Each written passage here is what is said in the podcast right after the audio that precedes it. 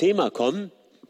Wir haben ein schönes Thema und zwar das Thema heute lautet Jahreswechsel, Wechseljahre, Farbwechsel, Spurwechsel, Gleiswechsel. Und zwar es war während einer Gebetszeit dass mir diese Worte so kamen, dieses Wortspiel, Jahreswechsel, Wechseljahre. Wechseljahre jetzt natürlich nicht im biologischen Sinne, sondern im Sinne einer Umbruchszeit, einer Zeit, in der sich sehr, sehr viel verändert.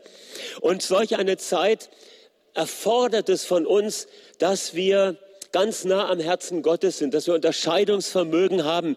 Ich liebe die Beschreibung der Söhne Issachar, der Kinder des Stammes Issachar. Von ihnen wird gesagt in 1. Chronik 12, Vers 32, dass sie die Zeiten recht beurteilen konnten, in denen sie lebten, um dem Volk zu raten, welche Entscheidungen zu treffen sind.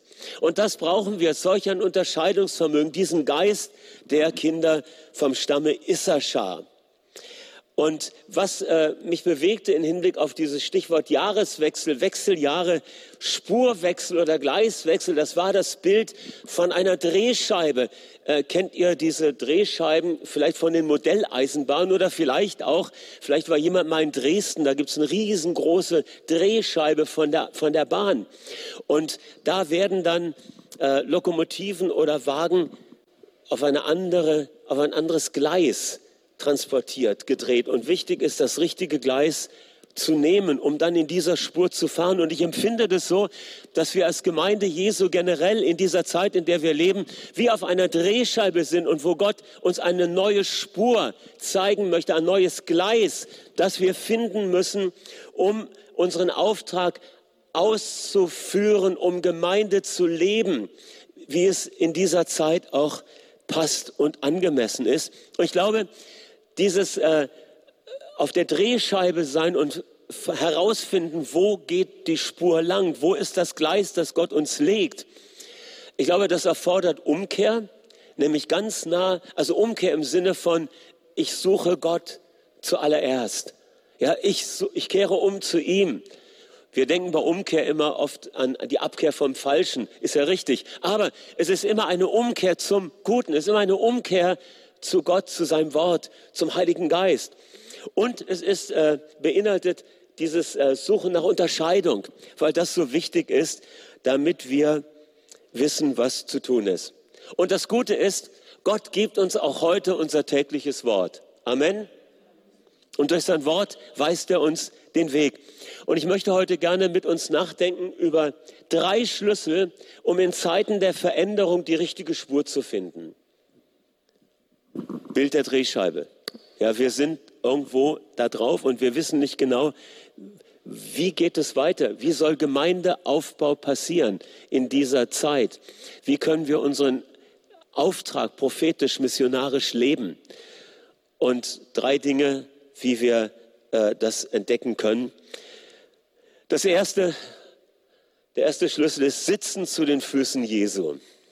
Und ich lese aus Lukas 10 die Verse 38 bis 42. Es geschah aber, als sie ihres Weges zogen, nämlich Jesus und seine Jünger, dass er in ein Dorf kam und eine Frau mit Namen Martha nahm ihn in ihr Haus auf.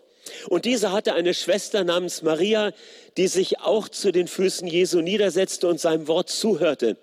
Martha aber war sehr beschäftigt mit vielen Dingen. Sie aber trat herzu und sprach, Meister, kümmert es dich nicht, dass meine Schwester mich allein gelassen hat zu dienen, den Gästen zu dienen. Sag ihr doch, dass sie mir helfe. Jesus aber antwortete und sprach zu ihr, Martha, Martha, du bist besorgt und beunruhigt um viele Dinge. Eins aber ist Not. Maria hat das gute Teil erwählt, das nicht von ihr genommen werden soll. Vater, danke für dein Wort. Danke, dass du uns lehrst, was uns nützlich ist. Amen. Das ist eine ganz bekannte Geschichte. Jesus besucht das Haus von Martha, Maria und Lazarus, waren Freunde von Jesus. Und Martha, Maria, ein bekanntes Motiv. Wir haben viel darüber gehört. Wahrscheinlich jeder von uns hat schon mal irgendwas von Martha und Maria gehört. Vielleicht auch als Beispiel für die zwei Pole in unserem geistlichen Leben, nämlich Sammlung und Sendung, Ruhe und Aufbruch. Zwei Pole, anbeten und dienen, Anbeten und Hören, Komfort, Dienen und Arbeiten. Aber wichtig ist, dass wir verstehen, es geht hier nicht um eine Polarisierung und eine falsche Bewertung. Martha die Macherin, Maria die Andächtige. Das wird der Sache nicht gerecht. Beides sind fantastische Frauen, die beide einen bestimmten Teil äh, der Wahrheit repräsentieren. Oder wir könnten es auch mal, wir haben mal von den fünf Sprachen der Liebe geredet. Kannst du abbilden auf diese zwei Personen? Martha, Marthas Liebessprache ist helfen. Ja? Marias Liebessprache ist äh, vielleicht Zärtlichkeit oder was? Hm? Gemeinschaft, ja, genau. Also, spannende Geschichte. Es geht eigentlich nicht darum, jetzt die eine oder die andere Person gegen die andere auszuspielen, sondern zu sehen, es sind zwei Aspekte in unserem Leben. Und es geht in der Geschichte nur um die Gefahr, dass wir am Ende die Dinge aus eigener Kraft und Weisheit heraus tun und Gottes Weg und seine Gleisspur womöglich verfehlen. Aber lasst uns mal einen Blick auf das kulturelle Umfeld werfen, damit das so einen entspannten äh, Blick auf diese Geschichte gibt. Wenn ein vornehmer Gast bei einer Familie abgestiegen war, dann lassen die Frauen, so war es damals in der Zeit, alles liegen, was normalerweise ihre Tätigkeit war, sondern sie fangen an, sich um den Gast zu kümmern. Ja, da wird jetzt gerödelt bis zum geht nicht mehr. Alle sind aktiv. Der Gast wird geehrt. Und mit ihm natürlich die Gäste, die mitgekommen sind. Und wenn Jesus zu Besuch kam, manchmal kam er alleine, aber oft kam er dann auch mit seinen Jüngern, mit anderen Menschen, die ihn begleiteten. Und da hatte Martha tatsächlich alle Hände voll zu tun. Wenn Vater oder Mutter gestorben waren, dann hatte die ältere Schwester die Aufgabe der Hausfrau im Hause. Und das war Marthas Rolle. Sie war verantwortlich für die Versorgung der Gäste. Ja, die Ehre musste gewahrt bleiben. Und so war das völlig klar, dass sie ihre jüngere Schwester ermahnt, komm, helf mir ein bisschen. Und normalerweise war das auch kein Problem. Das war ganz normal, dass dann die jüngeren Geschwister das auch getan haben. Jesus war mit Lazarus und den beiden Schwestern Martha und Maria befreundet und er kannte die Familie ja schon seit längerem und er hatte sich ja schon wiederholt bei ihnen aufgehalten. Von daher hat sich Maria ihm gegenüber anders verhalten als gegenüber anderen Gästen. Wenn es jetzt ein neuer, fremder Gast gewesen wäre, dann hätte sie sich nicht zu seinen Füßen gesetzt. Aber Jesus war vertraut und sie freute sich, ihn wiederzusehen. Und ich denke, Jesus freute sich auch, dass Maria sich zu ihm setzte. Es war nichts Seltsames, weil sie schon miteinander bekannt waren. Martha war auch nicht eifersüchtig auf ihre Schwester, aber als ältere Verantwortliche machte sie sich Sorgen, dass Jesus nicht genug Ehre erwiesen wird, weil die Gäste nicht angemessen bewirtet werden können. Das war das Ding, was sie bewegt hat. Und Jesus sagt dann, Martha, Martha. Äh, zweimal ruft er sie mit Namen, Martha, Martha. Und ganz liebevoll und freundlich weist er sie darauf hin, dass sie zu großes Gewicht auf die Einhaltung der Etikette legt. Sagt, Mensch, du, ist doch nicht so wichtig, ob die Serviette jetzt links oder rechts geknickt ist. Muss doch nicht die Fenster noch putzen, weil jetzt gerade der Besuch kommt. Obwohl, da hatten sie wahrscheinlich gar keine Fenster zum Putzen. Okay, aber ihr versteht, was ich sagen möchte. Und Maria lauscht gebannt den Worten, die auch viel interessanter waren als alles, was man sonst zu hören bekam von irgendwelchen äh, Gästen, die dann Höflichkeitsphrasen äh, dreschten. Martha hat die Rolle der älteren Schwester. Maria sitzt zu den Füßen Jesu und hört zu. Mich erinnert das an Sprüche 4, Vers 20. Auf meine Worte achte, meinen Reden neige dein Ohr zu. Lass sie nicht aus deinen Augen weichen. Bewahre sie im Innern deines Herzens, denn Leben sind sie denen, die sie finden und Heilung für ihren gesamten Leib. Mehr als alles, was man sonst bewahrt, bewahre dein Herz. Denn aus ihm heraus entspringt das Leben. Aber ich glaube, bei Maria geht es um mehr als darum, dass sie eine belehrende Haltung einnimmt. Zu den Füßen Jesu sitzen ist mehr als ein Jüngerschaftsprogramm absolvieren, weil es gefordert ist von jedem, der in der Gemeinde Mitglied wird. Okay? Ich denke, es geht um mehr als um das Einnehmen einer belehrenden Haltung. Zu den Füßen Jesu sitzen ist ein Ausdruck von freundschaftlicher Nähe. Sie setzt sich zu seinen Füßen. Bisher, wer hat schon mal eine Party gegeben oder eine große Feier gehabt mit vielen Gästen? Habt ihr das schon mal erlebt, dass ihr am Ende des Abends feststellt, Mensch, ich habe mich ja gar nicht richtig unterhalten können? Oder nur so mal so im Vorbeigehen da mit dem einen oder der anderen. Kennt ihr das? Ich denke, das ist eine Illustration für das, was hier passiert. Wir sind manchmal so beschäftigt, damit dass alles klappt, dass die Gäste gut bewirtet sind, dass wir die Gemeinschaft mit den Gästen vergessen. Und das ist, glaube ich, auch etwas, was in dieser Geschichte äh, sich so widerspiegelt. Jesus sagt, hey, es ist richtig, Martha, das ist alles gut, was du machst, aber hey, setz dich doch mal mit dazu. Oder lass Maria wenigstens jetzt sitzen und beklag dich nicht. Denn eins ist nötig. Und dieses Eins, was notwendig ist, das hat Jesus ja selbst gelebt. Jesus war sehr beschäftigt. Er war ein Diener aller.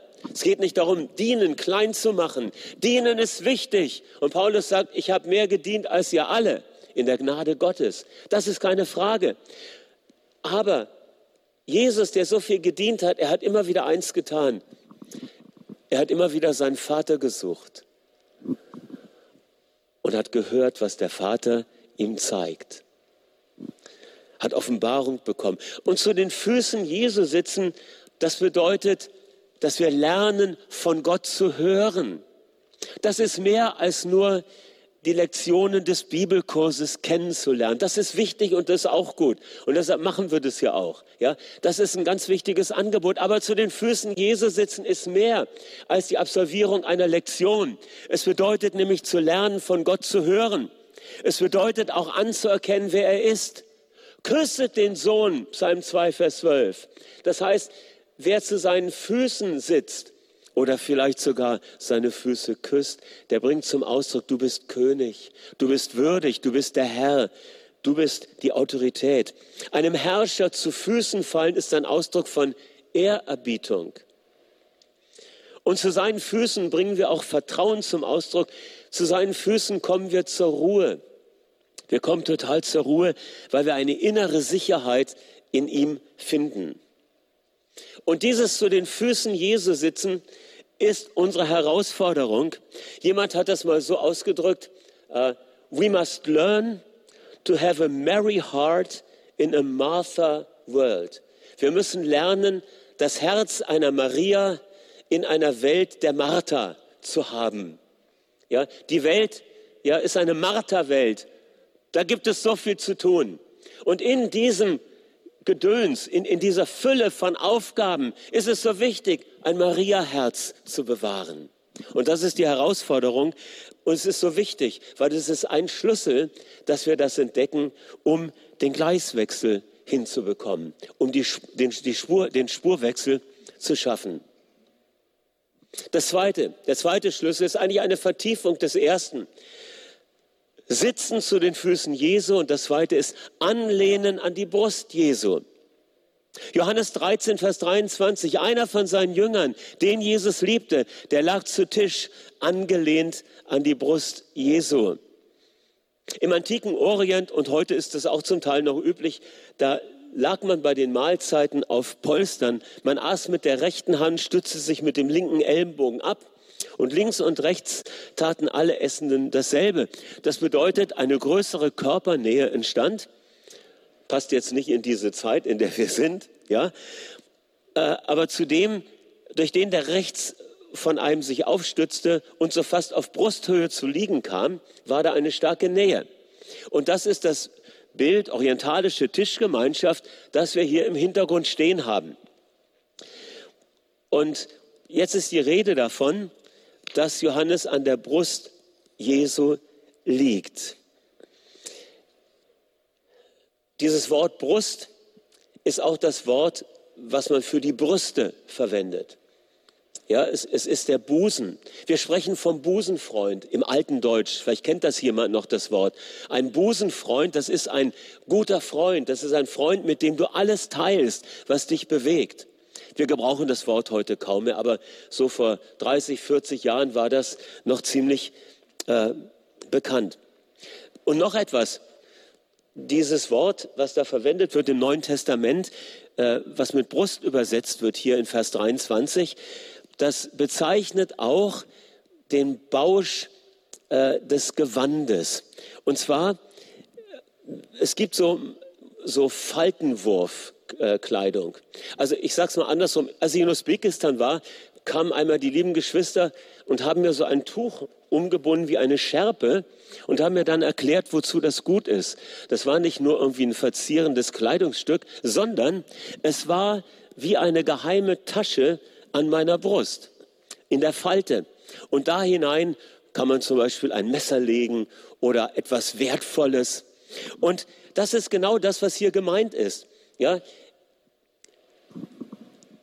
Jesus hatte ein Gewand an und da war diese Falte wie eine Tasche. Und in dieser Falte bewahrte man, äh, in dieser Falte im Untergewand, ja, bewahrte man äh, Wertsachen auf. Es war wie eine verborgene Tasche, wie eine Gürteltasche, würden wir heute sagen. Und da waren die geheimen, wertvollen Dinge drin. Und diese Faltentasche im Untergewand nannte man auch den Kolpos, die, also das Wort, was mit Brust übersetzt wird. Und dort trug man nicht nur materiell Gutes, sondern das, was dem Herzen nah ist. Und jetzt verstehen wir das. Johannes liegt an der Brust Jesu. Er liegt dort an dieser Tasche, die an dem Herzen Gottes ist. Er ist ganz nah an dem, was Gottes Herz wichtig und bedeutungsvoll ist. Das ist das Bild, was hier dahinter steht. Tiefer an sein Herz. Das ist das, was uns hier gesagt wird. Hier geht es einen Schritt weiter, als wie es mit, zu den Knien äh, Jesu ist. Dort lernen wir zu hören. Und hier sind wir ganz nah an den tiefen Gedanken Gottes. Maria sitzt zu seinen Füßen, Johannes liegt an seiner Brust und beides spricht von intensiver Nähe und das zweite vielleicht noch intensiver. Es gibt ja so viele äh, Ausdrücke in der deutschen Sprache oder Redewendungen, wo die Brust drin vorkommt. Es liegt uns etwas schwer auf der Brust. Ja, wir müssen jemanden mal zur Brust nehmen. Das heißt, es hat immer etwas mit inneren Regungen zu tun. Und hier bei Johannes beschreibt es eben diese tiefe Nähe, nah an den Dingen, die Gottes Herz so wichtig und wertvoll sind.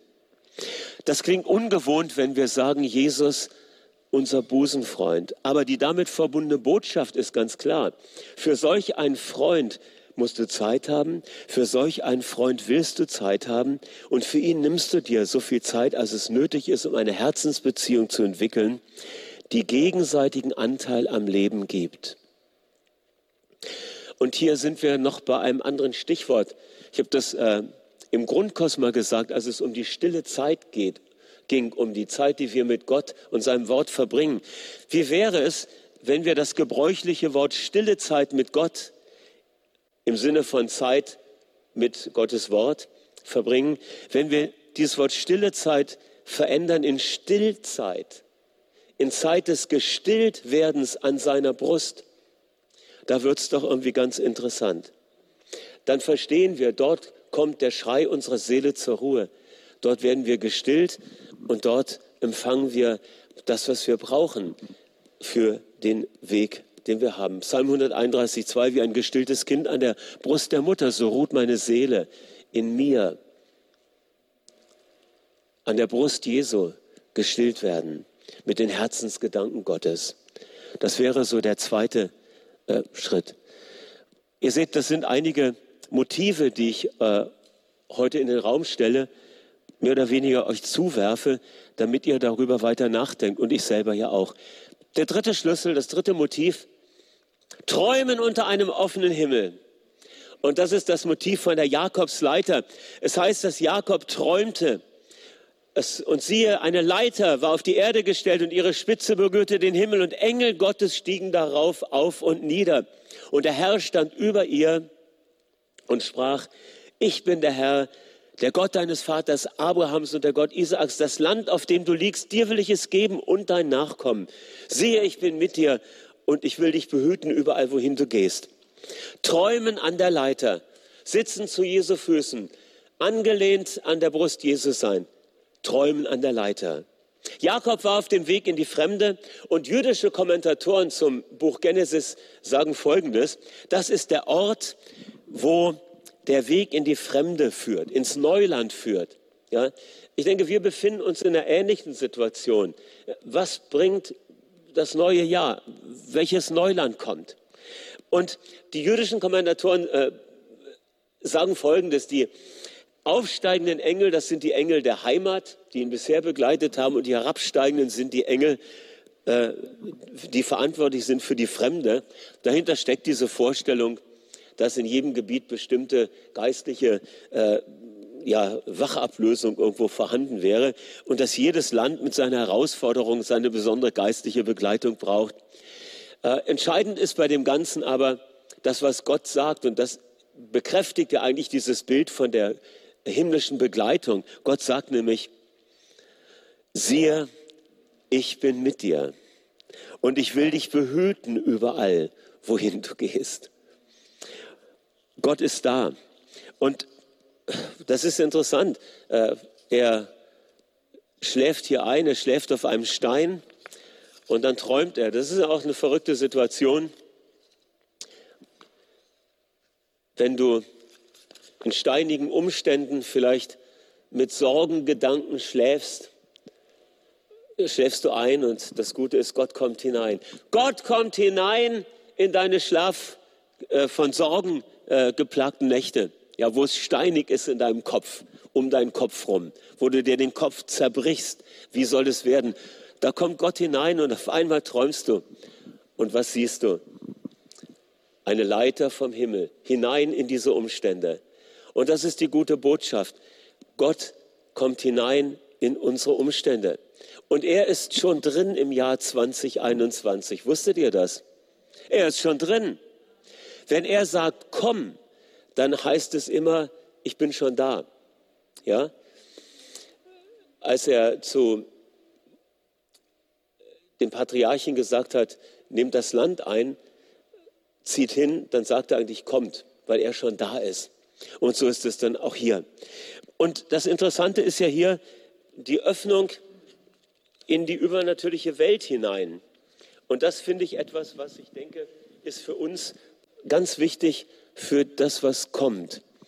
Das Hören lernen von Gottes Stimme, an, seine, an seinen Herzensgedanken Anteil nehmen, ist das eine. Und dazu kommt aber Einblick in die übernatürliche Welt. Offenbarung von Gott. Als Menschen der westlichen aufgeklärten Welt ist uns die Wirklichkeit der unsichtbaren Welt oft nicht so bewusst. Ja, wir sind da geprägt durch äh, die Geistesgeschichte. Das kann ich jetzt nicht so vertiefen. Wichtig ist nur, dass wir verstehen, äh, tief in uns Menschen liegt dieses Wissen und dieses Ahnen um die unsichtbare Welt. Und für die äh, Bibel ist es eine ganz klare Aussage, dass alle sichtbaren Dinge einen übernatürlichen Ursprung haben in der unsichtbaren Welt. Und als geistliche Wesen besitzen wir auch Zugang zur unsichtbaren Welt. Wir haben nicht nur äh, Umweltbewusstsein durch unsere Sinne oder Selbstbewusstsein durch unser Vermögen von Denken, Fühlen und Wollen, sondern wir haben auch ein Gottesbewusstsein, ein Bewusstsein für die unsichtbare Welt durch den Geist, der in uns ist. Und wir erhalten Zugang zur unsichtbaren Welt. Und das ist ein Zugang, der auf ist für uns. Die unsichtbare Welt ist äh, unmittelbar gegeben. Sie ist praktisch neben uns. Ja? Manche denken immer, das ist ganz weit draußen. Nein, nein, die unsichtbare Welt ist direkt neben uns. Vielleicht erinnert ihr euch an die Geschichte aus 2. Könige 6, wo der Diener des Elia sich Sorgen macht wegen einer Belagerung durch feindliche Heere. Und Elia betet, Herr, öffne ihm doch die Augen, dass er sieht. Und auf einmal sieht er die Engelheere, die zum Schutz schon da sind. Sichtbares und Unsichtbares nebeneinander. Oder Elisa, er sieht die feurigen Wagen kommen, als sein Meister und Lehrer Elia äh, in den Himmel aufgenommen wird. Das Unsichtbare bricht hinein ins Sichtbare. Philippus, der Evangelist, bewegt sich zwischen der natürlichen und übernatürlichen Welt hin und her und erlebt dabei eine ungewöhnliche Art des Reisens. Leute, vielleicht wird das für uns nochmal wichtig in der Zukunft.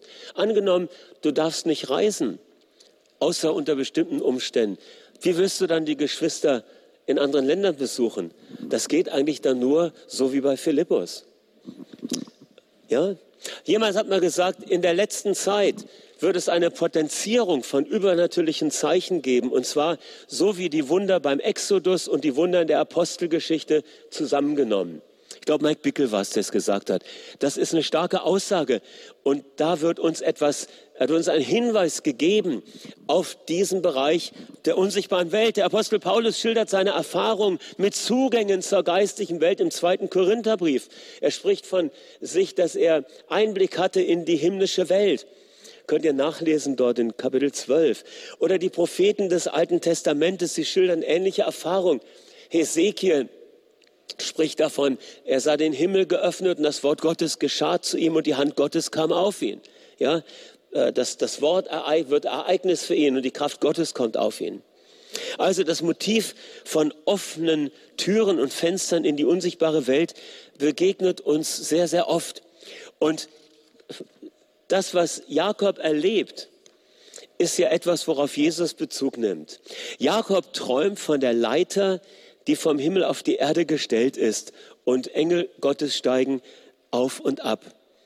Und damit verbindet sich eine Offenbarung von Gott, der den Bund mit ihm bekräftigt. Und er sagt dann, dieser Ort ist nichts anderes als das Haus Gottes. Ein Stein, auf dem er schläft eine Leiter hinein in die Umstände. Gott macht Wohnung. Gott sagt, ich bleibe bei dir. Und später begegnen ihm an demselben Ort Engelheere, als er wieder auf dem Weg zurück ist. Ja, gewaltige äh, Öffnung der unsichtbaren Welt in die sichtbare hinein.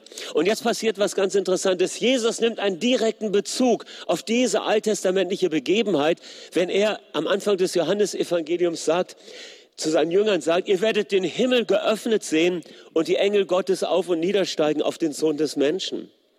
Ja, das heißt, Jesus ist die wahre Himmelsleiter. Der Himmel ist geöffnet durch Jesus Christus, der gekommen ist als der Sohn des lebendigen Gottes. Seitdem ist der Himmel auf. Seit Jesus geboren wurde, seit er gestorben ist am Kreuz von Golgatha, seit er aufgefahren ist in den Himmel, seit der Heilige Geist ausgegossen wurde, ist der Himmel geöffnet und ein Zugang frei von der sichtbaren zur unsichtbaren Welt. Gott hat ihn frei gemacht. Wir suchen nicht einen Zugang. Der Zugang ist von ihm geschenkt. Und unter seinen Konditionen können wir dort äh, Eingang finden. Jesus ist die Tür und die Gewähr für unseren freien Zugang in den Bereich der Herrlichkeit Gottes. Und als Botschaftsvertretung des Reiches Gottes auf Erden sollte das Erleben der übernatürlichen Präsenz Gottes das sein, was Gemeinde Jesu ausmacht. Eine Tür geöffnet im Himmel. Gut, es gibt viele Aspekte, über die wir nachdenken müssen. Wie können wir das äh, kultivieren? Wodurch geschieht es? Mit Sicherheit durch Anbetung im Geist, durch Nachsinn über Gottes Wort, dadurch, dass wir Gemeinschaft mit der Person des Heiligen Geistes suchen. Das sind wichtige Lehrthemen, die wir vertiefen müssen, um den offenen Himmel in unserem Leben zu kultivieren. Träumen, prophetisch träumen unter einem geöffneten Himmel. Das ist im Grunde der dritte Schlüssel. Und Johannes hat das dann ja auch erlebt, äh, Offenbarung 4, Vers 1 oder eben Hesekiel der sagt, die Himmel sind geöffnet und er sah Gesichte Gottes und das Wort des Herrn geschah und die Hand des Herrn kam auf ihn. Gesichte sehen, das ist ein Teil des pfingstlich-charismatischen Erbes der Gemeinde Jesu. Gesichte sehen, Offenbarung bekommen. Das Teil des Segens, den der Prophet Joel in Verbindung mit der Ausgießung des Heiligen Geistes genannt hat. Das hat auch mit einer Blickrichtung in die Zukunft hinein zu tun. Ja, Träumen an der Leiter bedeutet auch Einblick zu gewinnen in das, was zukünftig ist, was kommt. Das hat mit visionärer Schau zu tun. Und es ist so wichtig, ich sage es nochmal, dass wir an dem Punkt erfahren, was Gott geplant hat für uns auch als Gemeinde. Ich bin sehr dankbar. Joseph hat ja auch diese Klausur, den Klausurtag angesetzt, jetzt in, äh, für Freitag und Samstag. Wahrscheinlich wird er nochmal verschoben werden, vermute ich. Aber wie auch immer, wenn er stattfindet oder wenn er verschoben wird, das sind wichtige Zeiten, um die Fühler auszustrecken, auch auf da, im Hinblick auf das, was Gott uns zeigen möchte. Okay, das Wort des Herrn geschah zu uns, geschieht zu uns, die Kraft Gottes kommt auf uns. Okay, ich muss zum Abschluss kommen. Das wären so die Aspekte, die noch dazu gehören. Ich fasse nochmal zusammen. Besondere Zeiten, Wechseljahre, Umbruchsjahre, da stehen wir. Wie können wir als Gemeinde leben und unseren Auftrag ausführen? Wie finden wir das Gleis der Zukunft, die Spur, auf die die Drehscheibe, auf die Gott uns platziert hat, hinweist? Es gibt drei Schritte, die uns helfen, den Weg zu finden. Zu den Füßen Jesu sitzen und seine Stimme hören lernen. An der Brust Jesu angelehnt leben und seine Herzensgedanken und Empfindungen aufgreifen. Und schließlich unter einem offenen Himmel träumen, prophetische Worte, prophetische Bilder empfangen. Inmitten steiniger Umstände wahrnehmen, er ist hier und er verlässt uns nicht. Ich möchte euch nochmal an der Stelle herzlich einladen zum Gemeindegebet am Dienstag, Mittwoch und Donnerstag über Zoom werden uns über Zoom treffen und 60 Minuten separieren und zielgerichtet beten und auch da eben schauen, was Gott uns sagt. Ich würde gern noch beten für uns und dann kommen wir noch zu einem ganz wichtigen Punkt, nämlich zur Jahreslosung für das kommende Jahr.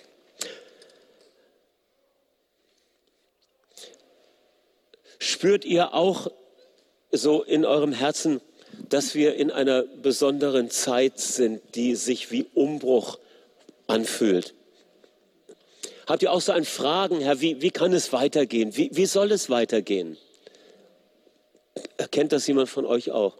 Okay, dann ist es ja ein Thema, was uns berührt und bewegt. Vater im Himmel, wir danken dir, dass wir heute Morgen zu dir kommen können. Wir danken dir, dass du uns ansprichst und uns abholst, da wo wir sind. Am Eingang dieses neuen Jahres, in dieser Phase des Umbruchs, wo wir spüren, ein neues Jahrzehnt, ein neues Jahr, veränderte Umstände durch das, was 2020 geschehen ist. Danke, dass du uns abholst und dass wir bei dir sicher sind. Herr, wir wünschen uns so sehr, dass wir lernen, innezuhalten inmitten der vielen Aufgaben und diese Zeit zu finden, deine Stimme zu hören im Sitzen zu Jesu Füßen. Wir danken dir, dass du uns tiefer einlädst zu kommen, dass du uns ganz nah an deine Brust ziehst und dass du uns die Geheimnisse, die du dort verbirgst, auch mitteilen und enthüllen möchtest. Welch eine Ehre. Aber wir wollen dich ehren, indem wir das wahrnehmen. Und wir beten, Heiliger Geist, hilf uns, dass wir so leben. Aber wir beten, dass wir anfangen zu träumen an der Leiter, an der Himmelsleiter dass wir Einblick bekommen in die unsichtbare Welt, weil wir spüren, das brauchen wir so nötig, wo die sichtbare Welt sich in einer Weise verändert, dass uns schwerfällt, das nachzuvollziehen und einzuordnen. Wir befinden uns ganz, ganz fest in deiner Hand. Und wir danken dir, dass du uns deinen Geist gegeben hast dass er uns leitet und führt, auch in dieses neue Jahr hinein und darüber hinaus. Sitzen zu Jesu Füßen, angelehnt an seine Brust sein, träumen unter der Leiter. des offenen Himmels. So soll es sein in Jesu Namen. Amen. Amen. Amen. Ermutigt euch gegenseitig. Ja, sprecht über diese Texte, über diese drei Bilder. Tauscht euch aus, welche Erfahrungen ihr macht und ermutigt euch gegenseitig, das zu praktizieren.